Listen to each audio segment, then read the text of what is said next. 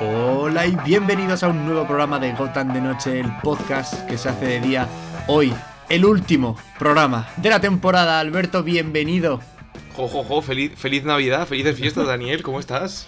Pues bien, muy, muy navideño, Me ha faltado con, ven- con un espíritu ya embuido por toda la Navidad. Me ha faltado venirme con la, con la barba de Papá Noel, ¿eh? O sea, yo tenía ganas, la verdad.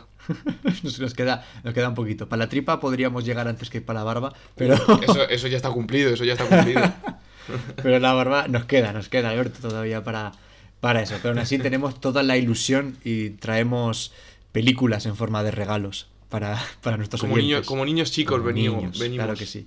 Hemos hecho un trabajo de investigación brutal sobre lo que es la Navidad en el cine. Y Alberto, para ti, tras toda esa ardua y esa investigación que has hecho eh, completamente siguiendo el método científico, ¿qué, para ti, qué, qué tiene que tener una película de Navidad para ti para encajar en todo este mundillo? Pues tras años de investigación, creo que la conclusión a la que hemos llegado ambos dos es que una película de Navidad tiene que tener cosas de Navidad. La yo creo que esa es la... Y no lo digo yo, Nah, yo di- lo dice la ciencia. Nah, yo diría que em, simplemente que con que esté, desde mi punto de vista, ¿no? Con que esté emplazada en Navidad, con que tenga una temporada de Navidad, a mí me vale para que sea navideña. O sea, a mí me da igual. Yo con eso me quedo, me quedo calentito. O sea, que con que esté más o menos, digamos, en esas fechas entre, vamos a poner, 23 de diciembre hasta yo que sé, el 27, po- 26, por eso de la resaca de Navidad, con eso ya para ti es una película navideña. Si transcurre en Navidades y veo que hay nieve de fondo, yo la considero navideña. Perfecto. Pues oye, pues con eso, siguiendo tu teoría, entraría nuestra primera película, que es navideña, Eso es. pero lo único que tiene de Navidad es que es en Navidad en una fiesta navideña. Estamos hablando de la jungla de cristal. Estamos hablando de Die Hard.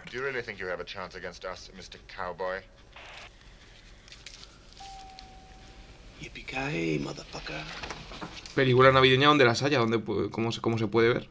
Eso es, y yo creo que no hay ninguna mejor para empezar para empezar un top, una película que inspira todo el mensaje eh, navideño moderno, ¿no? Es todo eh, armas, explosiones, eh, muerte y terroristas internacionales. Es todo. Exacto. Y por supuesto Bruce Willis. ¿Qué, me- qué qué cosa más navideña que Bruce, Bruce Willis? Ojalá algún día Bruce Willis haga un papel de Santa Claus, ¿no? Para, para todo esto. Pero, sea, pero, sin barba, tipo o sea, duro, ¿no? calvo, como siempre, y ya está, sin, sin hacer nada más. Y que diga en vez de GPKJ, diga ho ho ho, motherfucker. y ya está. Y sería maravilloso si pusiera a matar a todo el mundo. Con, con- con lanzando, lanzándoles bastones de caramelo. Eso es. Pero algo que quieras comentar, Alberto, de, de Pues la jungla de cristal, o pasamos de largo por la broma de peli navideña.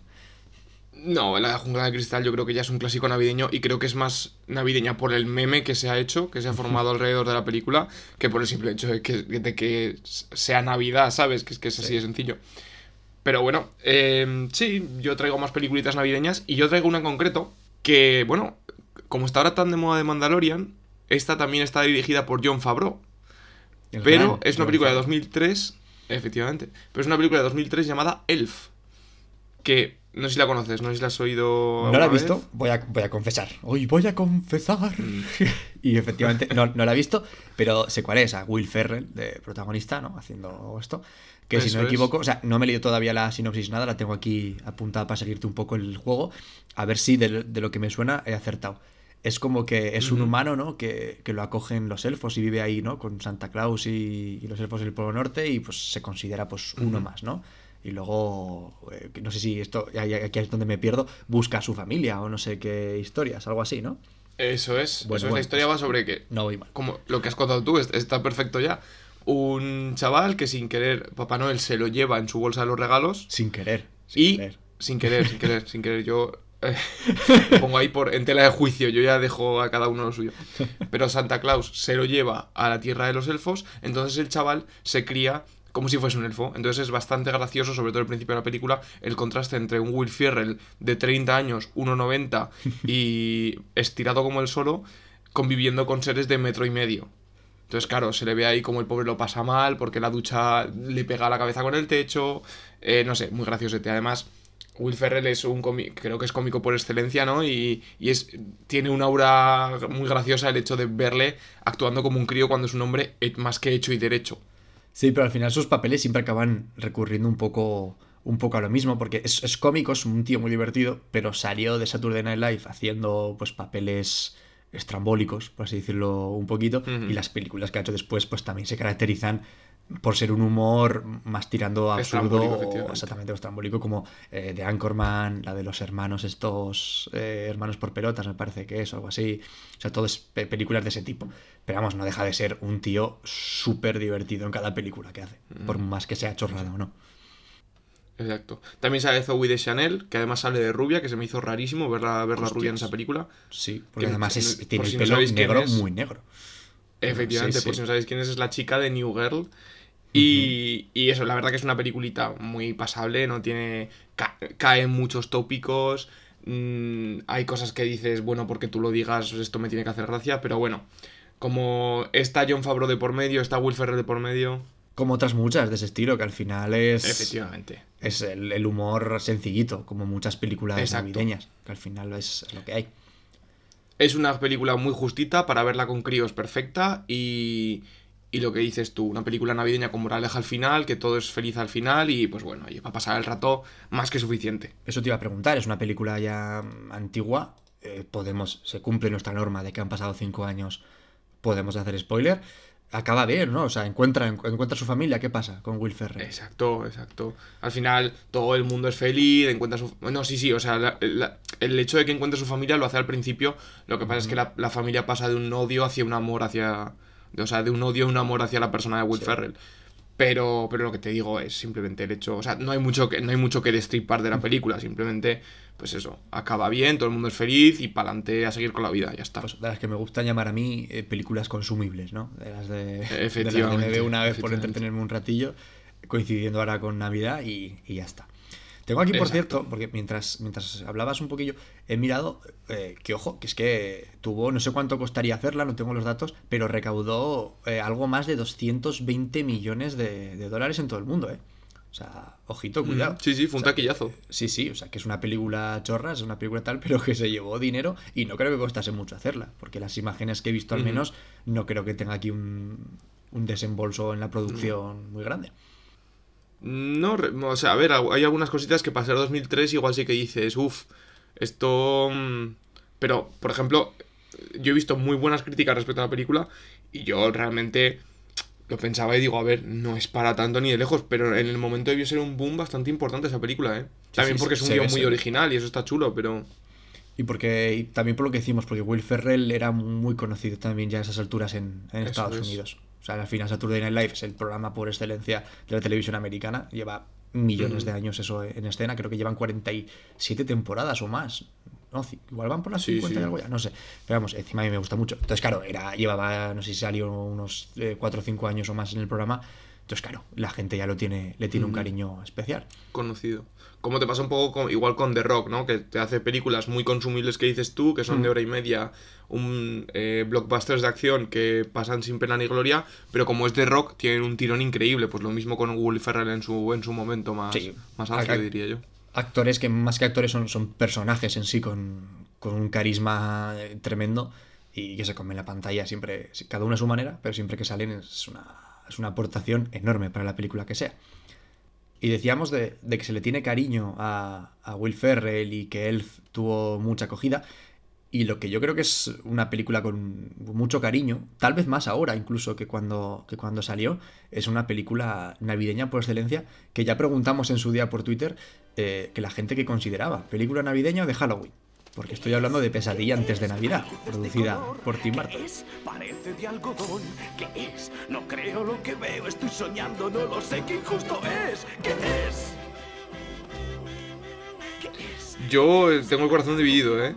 Porque para mí Halloween y Navidad creo que son mis épocas favoritas del año, porque son muy tematizadas y a mí eso me encanta.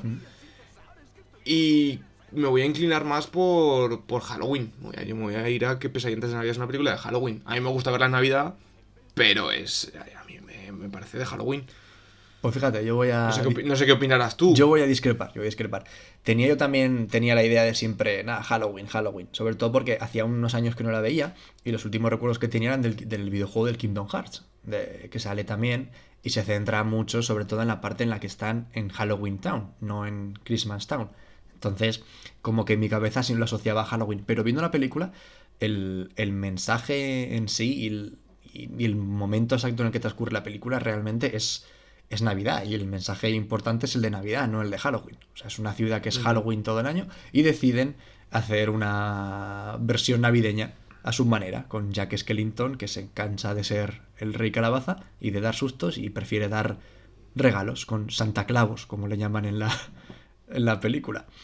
Pues, ¿tú, ¿Qué recuerdos tienes tú de, de esta película? Porque seguro que, que te gusta, porque te conozco y te gusta seguro. Pues mira, eh, esto lo estábamos hablando antes, pero yo me la intento ver todos los años. Y de hecho, este año no he podido todavía. Y me estás poniendo los dientes largos. Y ahora, en cuanto acabemos esto, me la voy a buscar para ver dónde la puedo ver. Bueno, es Eso es. Y. Claro, por eso mismo. Yo tengo un, un cariño especial a las, a las canciones, sobre todo a la de What's This. Que es Ah, cuando canta, sí. cuando descubre la ciudad de Navidad, que cae Jack Skellington en, en la ciudad de Navidad. Eso es. Y, y está, está encantado, ¿no? De ver a los niños felices, a los elfos, a la nieve, todo. Que descubre un mundo nuevo. Eh, no sé, tengo, le tengo muy buen cariño porque también me gusta mucho esa estética de stop motion. La, la novia cadáver es una de mis pelis favoritas. Y, y joder, verlo. mm, ver- no sé, ver algo tan parecido y tan chulo, no sé, me parece que tiene una estética muy guay. Y no sé, es que me parece tan todo tan inocente, pero a la vez tan. No sé, tan bonito, tan ese- esa sensación de descubrimiento de una gente que estaba encerrada en su, en su mundo de terror y de miedo que vea que hay más mundos y tal, no sé, me gustó, me gustó mucho, mucho. No sé Sí. qué opinarás tú al respecto. Sí, no, es- estoy completamente de acuerdo. Al final es, está dedicada de- al- principalmente al público infantil, aunque, insisto, como todas las de Tim Burton acaba eh, sobrepasando un poco eso y tiene también un aura diferente. Y, claro, yo cuando la vi hace años con menos edad no me daba cuenta, pero cuando la volví a ver este año sí que es cierto que tiene algunos eh, trazos también que trata, entre comillas, una depresión de, de Jack Skellington, de no pertenecer a un sitio, tratas también con... No acuerdo, ahora no me acuerdo cómo se llama la, la chica, la, la que crea el doctor, que es la, digamos, la coprotagonista. No eh, El Sally. Sally, Finkelstein, Sally, dices. se llama Sally, sí, que no, que no que Ah, no me sí. acordaba. Eh, también, pues eso, que está encerrada, que no sé qué, una relación eh, entre comillas abusiva y tal, pero luego se libera con, con Jack. Y son, son temas ya un poquito más adultos que también te hacen disfrutar de la, de la película. Entonces, al final, no, no está nada mal. Y lo que decías tú de la música, la música al final es una peli de Disney, tiene que haber música por algún lado. Claro. Y la hace Danny Elfman, que siempre va también un poquito de la mano de, de Tim Burton. Sí, señor. Que Danny Elfman, por cierto, es el que pone la voz de Jack Skellington en las, De Jack Skellington, en ¿no? las Sí. canciones. O sea, que, hace ahí todo. Compone, eh, dirige la banda sonora y eh, pone la voz de Jack Skellington. Una banda sonora Mm. que estaba mirando ahora mientras hablábamos porque sentía curiosidad por tema de premios y estuvo nominada a Mejor Banda Sonora en los Globos de Oro, no ganó. Y en los Oscar no me aparece como que estuviera nominada. Estuvo nominada a Mejores Efectos Visuales, pero tampoco ganó. No sé qué películas Vale. habría ese año, pero la verdad es que efectos visuales está muy bien. Es una película en, es- en stop motion, Alberto. Yo creo, que Mm. yo creo que sabes un poco cómo funciona, ¿no? Si nos lo, si nos Sí, lo cuéntalo, explicas un poco. No, pues explícanoslo si quieres, un poquito el... Más o menos No, el stop simplemente motion. el, el- el stop motion es un, es, un, es un tipo de animación que coge, se cogen figuras reales, figuras de plastilina o de diferentes materiales, y se va haciendo fotograma por fotograma el movimiento de las figuras. Entonces es, un, es una técnica de animación que cuesta muchísimo, pero que luego a la hora de, pues eso, de verlo queda muy, queda muy bonito, ¿no? Que además hay un montón de vídeos en YouTube de, de, pues eso, de gente que hace stop motion y tal. Y, y eso es una técnica un poco... O sea, es diferente porque no son dibujos tal cual, porque estás viendo que, que son, son figuras 3D, pero... Pero sí, no sé, o sea, yo la- a mí me gusta mucho stop motion, ya te lo he dicho que, joder, eh, la, la novia cadáver también está hecha con, este, Sí, con esta técnica de animación y es chulísima. Sí, sí, a mí me... Y estamos hablando de 1993, que obviamente los Sí. medios eran muy diferentes entonces que, que ahora. Correcto. De hecho, ahora ya el stop motion prácticamente no se ve. O sea, ya como que ha desaparecido todo en favor de, de, los anima- de la animación hecha por, por ordenador, más al estilo, al estilo Pixar, al estilo DreamWorks. ¿no? También un poco más, más actual, más moderno, que también me encanta, me gusta muchísimo, las posibilidades que te da son enormes, pero es lo que dices tú, molaba muchísimo, muchísimo, muchísimo y queda muy bonito un stop motion bien hecho. Le da una, una estética distinta que para esta película concretamente ne- yo creo que se beneficia mucho de ese stop motion. Tanto esta como la novia Exacto. cadáver, por la ambientación, eso que sea así más eh, rudimentario, por así decirlo, la verdad es que está, está muy bien. Pues, y, y ya para terminar, si quieres, como te he hablado de taquilla de Elf, te hablo taquilla de esto, porque fue, no sé, como que lo que decimos, que no tuvo, no tuvo gran, gran aceptación. O sea, eh, ganó 50 millones en Estados Unidos en su primera presentación, o sea, la primera vez que estuvo en, que estuvo en los cines. O sea, no es, no es mucho. O sea, luego se volvió a, a reeditar en 2006, 8,7 millones, poquito a poquito. Y se fue reeditando años posteriores y en total, pues ganó esos años, pues 14,5. O sea, es muy poquito. O sea, al No son cifras muy locas. No, al final sale que la película en cines, ¿eh? luego lo que haya vendido fuera es otra cosa, pero en cines, con todas las reediciones que se han hecho, 75 millones de dólares. Es un poquito, o sea, estamos hablando de que es una película de culto donde las haya, que está considerada, pues eso, cuando piensas en Tim Burton, casi lo primero que se te viene a la cabeza es esta película, Pese ahí antes de Navidad, sí. totalmente. Correcto. Y, y en Disney, cuando piensas en Navidad, cuando piensas en todo, piensas en, en esta película.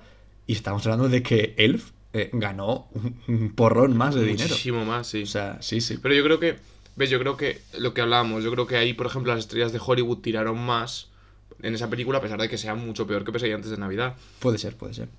Sin embargo, para que veas cómo son las cosas, o sea, si nos ponemos a ver las notas de Elf, seguramente serán poquitas, pero luego en todas las páginas expertas eh, tiene unas notas brillantes. Eh, Pesadilla antes de Navidad.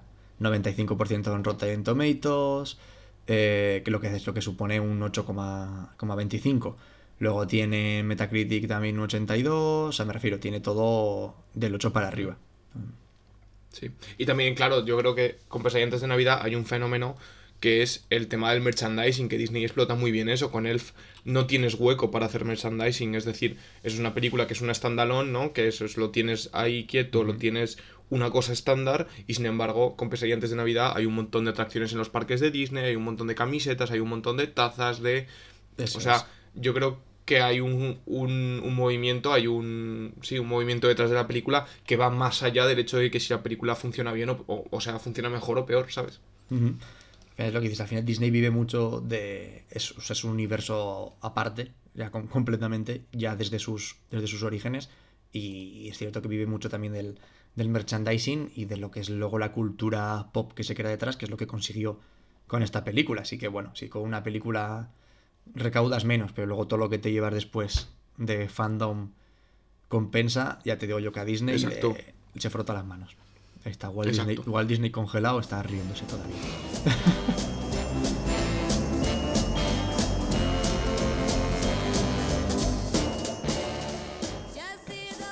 Y ahora, Alberto, si te parece, vamos un poquito atrás en el tiempo, porque hemos hablado de una película de 1993, vamos a una película de 1990, que aquí en España se estrenó concretamente el 21 de diciembre, porque como decimos, peli navideña.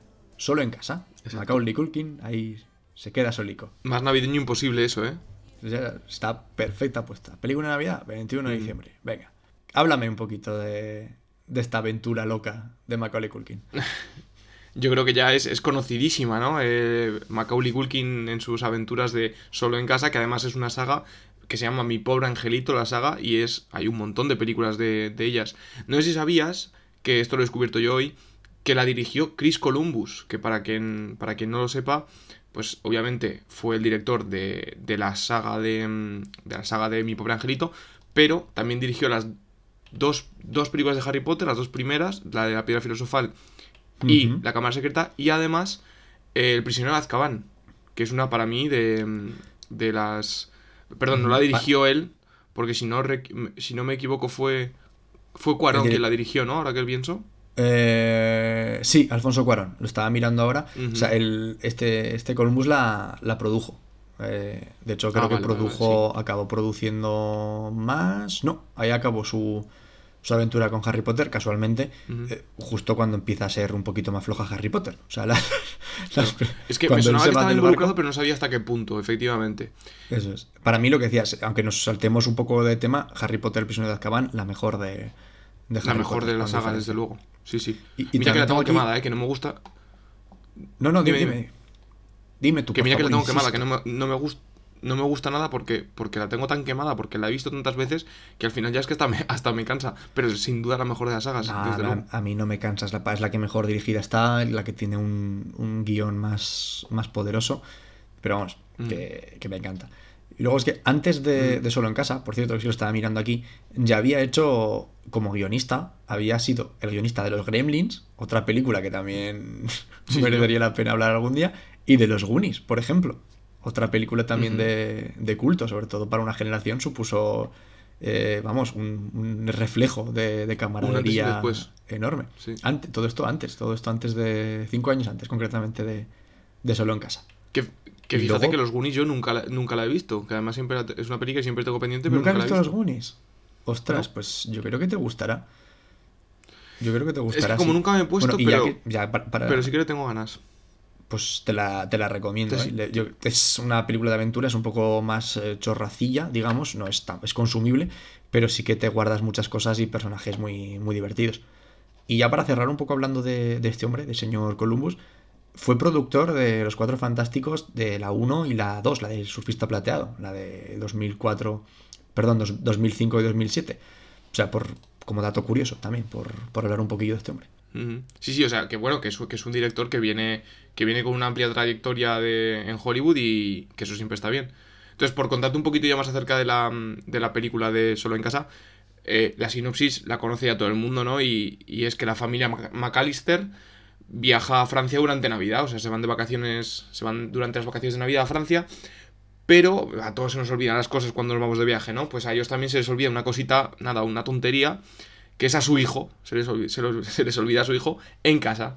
Y ahí me gusta un montón, sobre todo al principio de la película, de cómo te razonan el motivo, el motivo de por qué se les olvida, ¿no? Porque, eh, claro, hay que verla con la perspectiva de los años 90, porque además, claro, la tecnología, ahora mismo te pones el móvil y te olvidas, pero claro, ahí qué es lo que pasa? Que hay un corte de luz y se quedan todos sin alarmas en, el, en la casa, se quedan sin relojes digitales y se duermen para cuando te- se tenían que levantar eh, para coger el avión. Entonces, ¿qué es lo que pasa? Que van todos con prisa, tal, no sé qué, que además son una familia que son como siete, ocho hermanos, no sé, son un montón de gente. Es una tribu entera. es una tribu. Exacto, es- exacto, que además vivían en una casa que digo, joder, madre mía. Pero bueno, eh, entonces se duermen, claro. ¿Y qué es lo que pasa? Que justo entra el hijo del vecino a cotillear qué estaban haciendo todos los de la casa de enfrente, tal, no sé qué, no sé cuántas, hacen un recuento y cuentan al hijo del vecino como si fuese Kevin. Entonces se van todos contentos, no sé qué, no sé cuántas, y ya a medio camino de Francia se dan cuenta de que se ha quedado Kevin solo. Por supuesto también sale, eh, bueno, Joe Pesci, que no sé si lo conocerás. que es Hombre, el sí lo conozco. Es, es una, es un actor brillante, pero brillante. Efectivamente, que, que además siempre hace de mafioso italoamericano, pues aquí no va a ser menos y hace de, de criminal ladrón de casas. Lo, lo suele y hacer, nada, o o sea, sea, está ahí encasillado en el papel. Sí, sí, totalmente, totalmente. Y sin- o sea, yo desde mi punto de vista creo que es una, es una comedia navideña muy inocente, que es divertida, que tiene muchas moralejas, que eso a mí me gusta mucho, porque, en- por ejemplo, en Elf yo creo que la moraleja te la intentan meter con calzador, ¿no? Pero aquí las... Me parecen las, que las moralejas que te venden son más orgánicas, te entran... O sea, entran mejor. Y sobre todo es divertidísimo verla, de, verla con perspectiva de cómo ha pasado el tiempo, ¿no? Que cuando llega la familia a Francia van rápidamente a buscar una cabina de teléfono para poder llamar, coger una libreta de direcciones que es como mi brazo de grande, porque tenía los teléfonos apuntados, y digo, es que hoy en día mandas un WhatsApp y ya está solucionado el solo en casa, ¿sabes? Es así de Claro, pues sencillo. estamos hablando de 1990. Efectivamente, efectivamente. Pero bueno, muy divertida para ver y desde luego más que recomendable. No sé qué opinarás tú respecto, Dani. Sí, la tengo un poco olvidada porque la vi hace muchísimo. O sea, es- hace un- unos cuantos años que no veo ni siquiera un cachito de esto que te pillas por la tele. Entonces, pero sí que me acuerdo de, de- de pasármelo muy bien. Claro, la vi siendo más, eh, más crío, pero yo recuerdo pasármelo muy bien con, con esta película.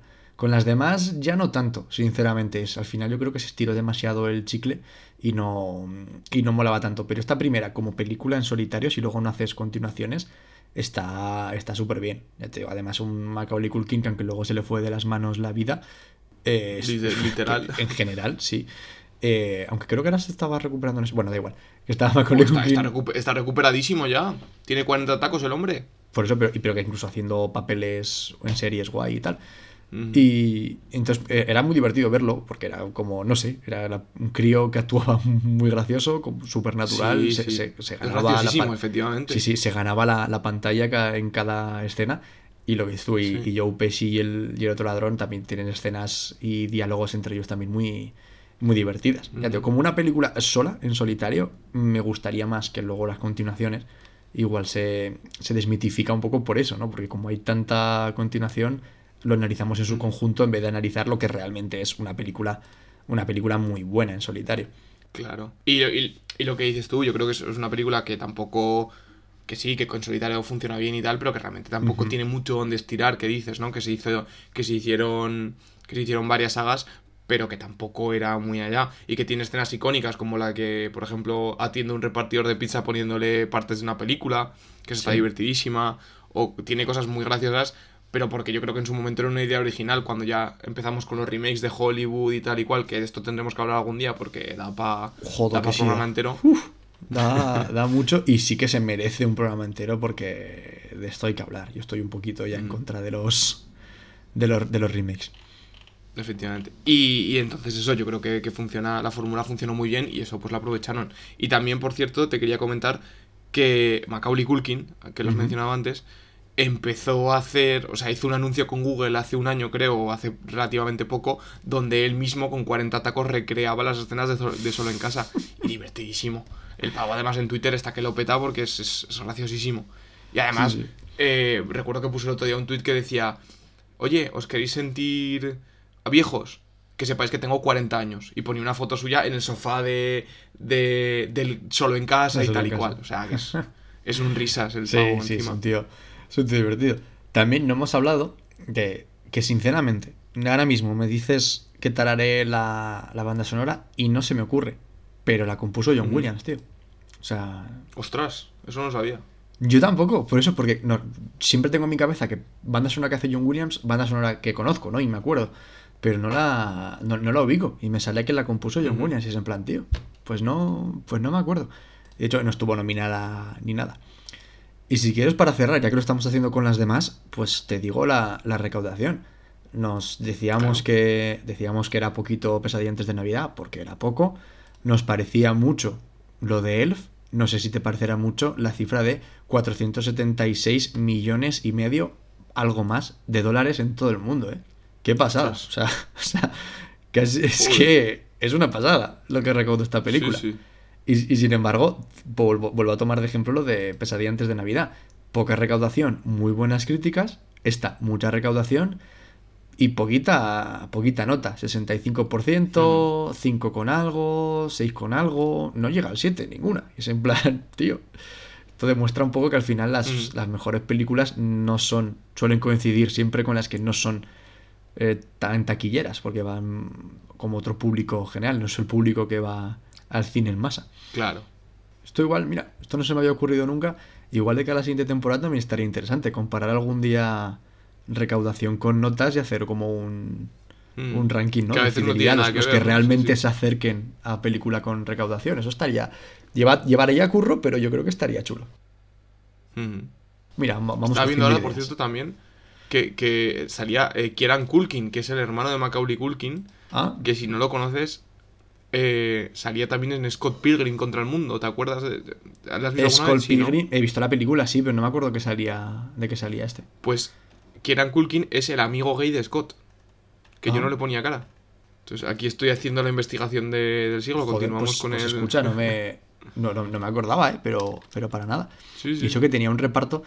Hostia, es que Scott Pilgrim. Es que estamos. Vamos, vamos divagando mucho, pero es que de Scott Pilgrim también tendríamos que, que hablar en algún Sí, momento. de Edgar Wright, que- a Edgar Wright le hago un, un- un especial y un altar también durante el especial, sí, vamos. pues, pues si quieres, mira, pues oye, ya para la siguiente temporada a- abrimos si quieres con, con, con Edward Wright.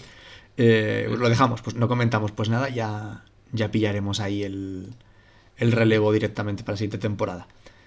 Y Alberto, ¿algo Eso más es. que añadir de Solo en Casa o pasamos a la siguiente película que me traes? Yo, bueno, yo no, no, no tengo nada más que añadir, pero sí que tengo una mención especial, no sé si tendrás tú alguna o no, pero a mí me gustaría mencionar que no sé por qué, además es una película que ni, o sea, no es buena, porque yo te lo reconozco que no es buena, pero es que me la he visto tantas veces cuando era crío, que es que me encanta, que es la de Un papá en apuros, que no sé si sabes cuál Papá es. en apuros. Eh, lo sé, sinceramente, porque me lo has contado antes. O sea, no, Sí. no, por, no por nada más, porque no, si no es una película que, que me eh, llame. O sea, son de estas películas. Es que a mí, seamos sinceros, las películas de Navidad tampoco me, me terminan de matar porque me parecen la mayoría un poco chorradas.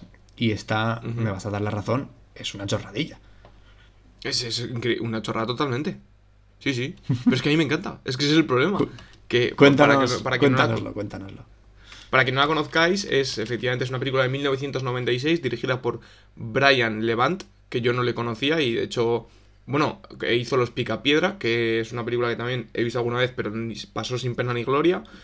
Y, y sobre todo es conocido pues por hacer esta, ¿no? La de Un papá en apuros, que trata sobre Arnold Schwarzenegger, porque no me, voy a, no me acuerdo ni el nombre que tenía en, en la película, porque sabía que era Schwarzenegger y ya está. Y pues simplemente eso, eh, Schwarzenegger, que eh, pues el hijo, de, el hijo del protagonista quiere un Turboman, que es el juguete más ansiado por todos los niños en el universo, pero no hay Turbomanes en. no quedan Turbomanes en, el, en todo Estados Unidos. Entonces se meten unas peleas con un. con un repartidor de correos que tiene un Turboman, pero también quiere uno, no sé qué, tal. Y, y el final de la película es. es hay un un desfile de, de estos que hacen los americanos, como el, como el de Día de Acción de Gracias y todas Sí. estas cosas que son carrozas gigantes y no sé qué, no sé cuántas. ¿Cómo se llama? Y se Eh, mete en una Parade pelea. se llama, ¿no? ¿El En inglés, un parade. El ¿Parade? Macy's Day Parade. Sí, ¿no? Eso Se es, Parade. Sí. Ujú. Pues eso, se meten en una pelea con el, con el hombre de correos disfrazado de Turboman, el crío eh, contentísimo porque su padre es Turboman, bueno, no sé, una comedia que pasó sin pena ni gloria, que a mí, o sea, que realmente yo reconozco que no es buena, pero es que a mí me encanta, chico, de verdad, es mi, mi placer, mi placer culpable que se dice, ¿no? Es el... También podríamos hablar algún día de, de placeres culpables. Eso es, eso es. Eh, Howard Langston sí. se llama, por cierto. Tengo aquí. Ajá. Howard, o sea, Mm. nos quedamos igual, nos da un poquito. Un poquito igual. Y también, mira, también, por, por decírtelo, la película en inglés se llama Jingle All the Way, como, como la canción de Jingle Bell, Jingle Bell, todo eso. La traducción, como siempre, en España muchas veces lo traducimos como nos da la gana, un padre en apuros, que ya me dirás tú en qué, en qué se parece. Sin embargo, Bueno, en Hispanoamérica, lo por lo menos, eso, la culpa que- lo tienen los de marketing, ¿eh? Eso es. Que O los, sea, sin embargo, en Hispanoamérica metemos. no traducen el, el título tal cual, pero sí que se relaciona un poco con la trama que me has dicho. Se llama El regalo prometido. O sea, eso sí que por lo menos se relaciona un poquito más. Ahí, ahí nuestros amigos hispanohablantes lo han clavado un poquito más. Y también, como ya que estoy mirando datos, eh, Chris Columbus es también produ- productor. O sea, está metido ahí en todo el tema de, en todos los lados, ¿eh? en todo el tema navideño. Qué señor, Nuestro macho. Si gusta la Navidad, este tío. Qué feliz es, es el cabrón. Sí, sí. Madre Este tío vive en, la ciudad de Navidad, vive este tío. Vive, ¿eh? sí, sí, ve- vive en una Navidad constante. Qué, qué felicidad, hijo. Qué y aquí no tengo, no tengo cifras, lo siento, no tengo cifras para darte de, de, Ah, de pues yo sí, yo sí recaudación. que te las doy. ¿Las tienes? Ostras, sí, dámelas, venga, dámelas. Yo- yo give sí te las give doy. me esos billetes. Pues fíjate, esta recaudó 129,8 millones, es decir, 130 Joder. millones. Que ni tan mal, ¿eh? Hostia, es que me parece... O sea, no, no es por faltar respeto a nadie, ¿eh? pero... uf, que películas como esta, que son una chorrada con, con guiones muy pobres y todo, que recaude tanto... ¡Boh! No sé. Yo no creo sé, que pasa me- un poco me con, Creo que pasa un poco como la que, la que hablábamos antes, ¿no? Que, joder, como tiene actores de primera fila como es Schwarzenegger, al final la gente va viéndola bien, porque quiere ver Schwarzenegger y porque pues está ahí y porque le hace gracia y era en el momento más álgido de su carrera, ¿no? Que por cierto también sale Jake Lloyd, que no sé si sabes quién es, pero es el Hostia, chico el que salía en... ¿No te suena el nombre? Sí, sí, me suena mucho el nombre, pero no le pongo cara ahora. Pues Ilumíname. era el niño de la amenaza fantasma, que luego también fue, oh, Anakin fue muy famoso por meterse... Se, le fue de las manos la vida también, como Macaulay Culkin. Efectivamente, tuvo muchos problemas con la, con la ley, por así decirlo. Sí. Es que ese tío ha vivido desde entonces de, de ir a Comic Cons y eventos de estos siendo el niño de Anakin en la amenaza fantasma. O sea, y no ha vivido yo creo de otra cosa ese tío. Qué pasada. La Sí, verdad sí, es es- que es una- sí.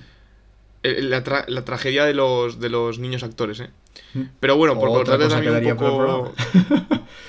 Estamos sacando También, muchas es, ideas sí, ya en este último programa. Este, este lo- nos lo volveremos a escuchar para, para tenerlo... Para tomar notitas. Tenemos que hacer más últimos programas para sacar ideas. Efectivamente, efectivamente. Pero bueno, eso, para contarte un poco pues, temas de, de críticas, eh, que sepas que esta película, pues, o sea, tiene un 17% en Rotten Tomatoes. O sea, es mala de cojones, es que yo cuando te lo digo, es de verdad. Y en, en IMDB tiene un 5. O sea, es una película, yo os, lo, yo os lo aviso, es una película mala, es que es mala, pero es que a mí me encanta. Oh, ostras, no Sí, has sí, sí, nada sí. bien. No, no, yo, yo te lo digo, o sea, yo soy Duele, sincero. ¿eh? Yo aquí no voy a mentir a nadie. Pero es que eso, y en, Film- y en Film Affinity, perdona, que lo, acabo, que Sí. lo acabo de ver, un 4, o sea, me refiero. Es una película que es justita. Pasa Es que a mí de Ostras, pequeño no sé just- por qué, pero me encantaba. Ya me quedé. Justita igual Sí, sí. Es, es tirar palo alto. O sea, Sí, sí. tú haces una Sí, sí, media y te sale un, un 3, como mucho, haciendo una media de todo. Ostras, es que esto reafirma mucho lo que te decía de, de película taquillera, que en realidad es un mojón gordo. O sea, Ujú. pero bueno, no vamos a entrar en debates sin desprestigiar a nadie. No quiero ser aquí como Martín Scorsese diciendo que las pelis de superhéroes no, no son cine, ¿no? Exacto. Porque, porque es mucho mejor hacer una película de 16 horas de gente mayor pegando y como si fueran jóvenes y que quede mal. Eso es mucho mejor. Bueno, ya está. El, irlandés, ¿qué tal te gustó, no? Por lo que veo. No la he visto. Eh, no, no, broma, es broma. Sí que la he visto, desgraciadamente. Eh, pero no, no sé de qué película me estás hablando. Yo no, yo no hablaba de esa. Eh, pasamos, pasamos, pasamos de eso, que si no empezaré a soltar, a soltar Exacto, bilis. ya veo la bilis, ya veo que te, te sube la bilis. Ahora estamos ya cerrando más o menos. Estaría bien hablar de, de, una, de un libro, de una película, de casi lo mismo, una obra, obra de culto, como decíamos de Pesadilla antes de Navidad, pero esta vez en la literatura, que sería Cuento de Navidad. Pero como hablar de Cuento de Navidad, el libro, luego sus múltiples adaptaciones, porque ha tenido muchas adaptaciones al cine, y hablar de Dickens en general, sería meternos aquí en un barro gordo, de, pegarnos un rato curioso hablando de todo esto.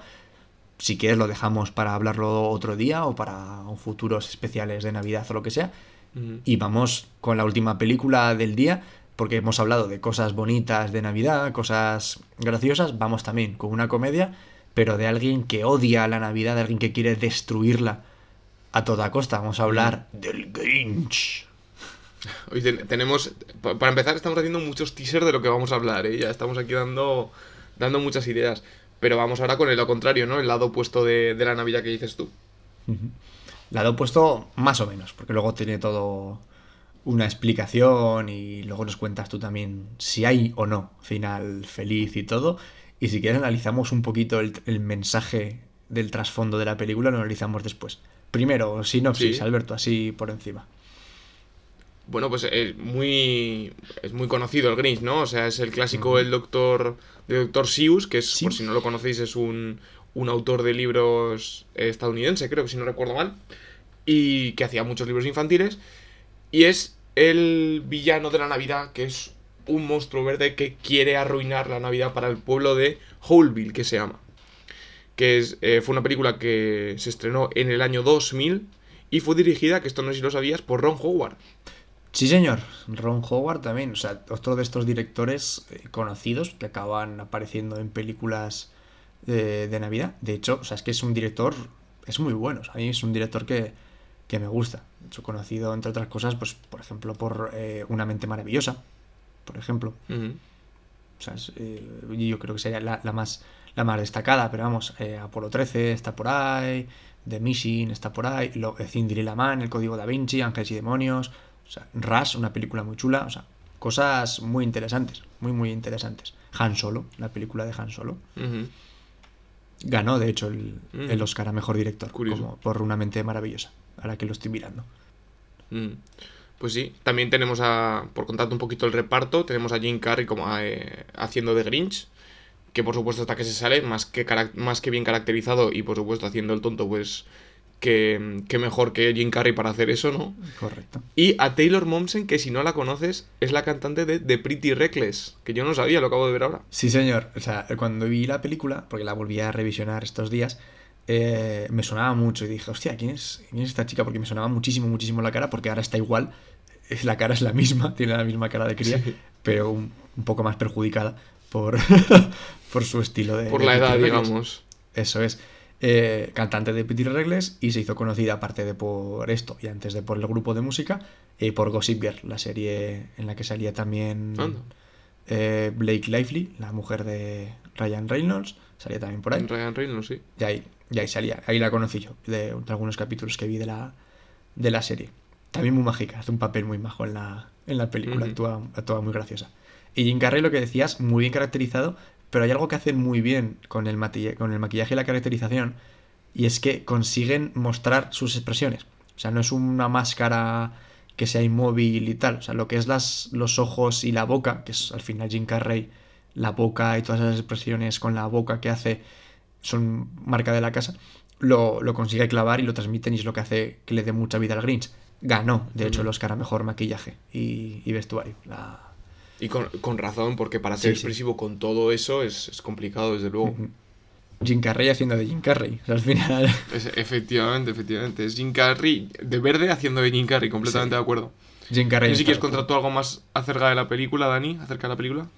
No, a ver, así de sinopsis, eh, nada, pues es, es el Grinch, que es un, es un niño que no se sabe tampoco del todo 100% de dónde viene, porque es el único que es, que es verde en toda la ciudad, aunque se supone que es de la, de la misma raza que ellos y tal, y que odia la Navidad. La empieza odiando casi desde pequeño, pero luego por eventos que le pasan en el colegio la, la odia aún más, ¿vale? Hay un momentísimo de esperanza, pero la odia aún más. Se, se huye a las montañas a aislarse de la sociedad y se convierte pues, en el personaje, en el Grinch, eso que, que temen los habitantes de la ciudad esa enamorada de la Navidad. Y luego, pues bueno, pues la chiquilla esta que decimos, Taylor Monsen, pues quiere, digamos, volverle a involucrar, que pasemos toda la Navidad juntos, dice, y todo. Y al final, pues bueno, pues los eventos repercuten en, en situaciones ya en las que el Grinch es el Grinch. O sea, y es lo que hay. El final, Alberto, ¿lo quieres contar? No, cuéntalo tú, que estás Ah. ahí a tope con. No, no, cuenta, cuenta, Grinch. que así luego me meto yo a analizar una cosilla del trasfondo del mensaje de la película. No, que, que te- yo te lo digo que lo cuentes porque tampoco me acuerdo mucho, porque hace un montón que no me la vi, o sea, que no me la veo, o sea Joder, que. bueno. Bueno, pues Sí, sí, dejamos. Además, la vi, hacer la vi el año pasado, pero ya no me acuerdo. Hacemos una cosa, como estamos contando todo, y yo creo que esta película sí que merece la pena verla, porque si alguien no la ha visto, no lo contamos, que, lo, que la gente la, la vea y la disfrute. Ya que hemos contado los demás, pues esta lo dejamos ahí un poquito en stand-by. Y si quieres, te voy a decir, porque lo analicé, lo mismo, películas que ves de pequeño que no lo analizas, y ahora sí. O sea, es una crítica enorme al concepto de Navidad moderna de, del consumismo, ¿no? De que la Navidad son, son regalos, son, eh, es- es- es, eh, son empresas, es dinero, son productos, es todo lo, es, es marketing, es todo lo que hay detrás. Y, y el que no vive de eso, el que lo detesta un poquillo, que es el Grinch, es el que está apartado, y luego la chiquilla, que es la que quiere el mensaje de vamos a estar todos juntos, vamos a pasarlo bien y tal, por traer al Grinch también es un poco repudiada. O sea, es- al final es una crítica a, a ese sistema. Y, Mm. y- tú y yo que hemos trabajado en, en grandes superficies comerciales, sabemos también un poco el rollo este de consumismo y tenemos esa, e- esa cara también Ya. de, la, de la historia. O sea, que- Claro, un poco, un poco lo que dices tú, las dos caras de, de la situación de Navidad, ¿no? De la situación navideña. Ujú. Eso es. Pero al final es una película que si no te pones a analizarla, es una comedia, es divertida y lo que dices tú, con Jim Carrey a tope y dándolo todo. Por tanto, yo también un poquito de cifras y todo el rollo, que sepas que esta película igual la podrías considerar también tu, tu guilty pleasure, tu placer culpable, porque tiene un 4,3 en Film Affinity, ¿eh? Y no solo Pero eso, no sino lo- que en Rotten sí. Tomatoes tiene un 49%. Eso es, pero no la considero mi placer culpable porque no es una película que me mate. O sea, te quiero decir, Vale, me o sea, entretengo. no, es que te, no es que te encante. Eso es, no es que me encante. Y la he revisionado hace poco por intentar hablar de ella en este, en este Mm. capítulo de- del podcast. No por nada más, no porque me guste. O sea, de hecho casi estuve a punto de verme la de dibujos, que tampoco la he visto, en vez de esta por tener algo nuevo que ver, por no ver otra vez, otra vez lo mismo. Al final, te repito lo que he dicho, a mí las películas navideñas como tal no me gustan. Siguiendo tu Mm. teoría de películas que se emplazan, digamos, temporalmente en Navidad, sí, porque hay algunas, algunas chulas. Hemos hablado de La Jungla de Cristal, podríamos hablar de Love Actually, podríamos hablar de, de otras tantas, pero no son películas de, de Navidad. Entonces me dan, me dan un poquito igual. Las que sí que son puramente de Navidad me parece una chorrada enorme. Entonces no, no las considero placeres culpables porque tampoco me dan un placer enorme. Entonces me las veo, me entretengo y ya está. ¿Y cuánto gana? A mí es que Ah, como son, como son tematizadas es que me, me flipa, pero lo que te digo, o sea, ves, por ejemplo, El Grinch a mí me gusta, es una película que me gusta, pero veo que ahora mismo que no es que esté muy, que no es que haya triunfado mucho. Y, y no solo eso, sino que además recaudó 345 millones, ¿eh? Cuidadito. Una barbaridad. Aquí me pone que es la segunda película navideña más taquillera de la historia. Por, por detrás de. Solo en Casa que hemos hablado antes. Ujú. Claro, no sé si se referirán a película navideña de como concepto o por fechas. Porque nos, eh, sinceramente Star Wars se, se estrenaba siempre para diciembre. Las últimas, me refiero a las, las secuelas, las tres últimas se estrenaban para diciembre. Sí, no, yo creo que se refiere a como concepto de que es una película de Navidad. Eso es, por eso, eso entiendo yo, porque si no, las cifras estarían mal y no creo que estén, que estén mal. Pero bueno, sin embargo, lo que decimos, aparte de tener una recaudación grande, unas críticas malas, ganó premios. Ganó premios a maquillaje y Mm. peluquería y estuvo nominada a mejor diseño de producción y a mejor diseño de vestuario. O sea que no está del todo mal. Aunque sea una peli No, es que chorras, pues bueno, artísticamente hablando, es una, esa película Sí, es un trabajazo, ¿eh? Insisto, y, y dirigida por Ron Howard. Que es que al final, no es, aunque sea una peli chorra, no está mal que la dirija alguien de, de ese calibre. Desde luego.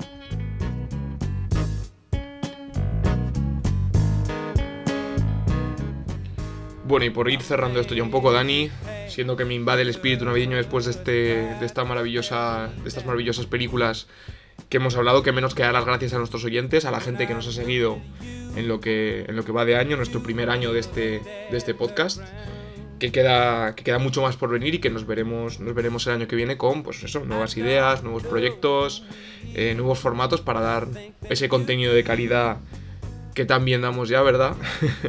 Y con muchas ganas de seguir interactuando con vosotros. por efectivamente, efectivamente. Dar un poquito más de guerra por aquí también. Así que por mi parte nada más, sed buenos, dejar las galletas eh, y la miel, eh, uy, la miel y la leche para Papá Noel estas navidades, que nos den carbón los reyes y nos vemos el año que viene, chicos, con más y mejor cosas. ¡Feliz Navidad y feliz Año Nuevo!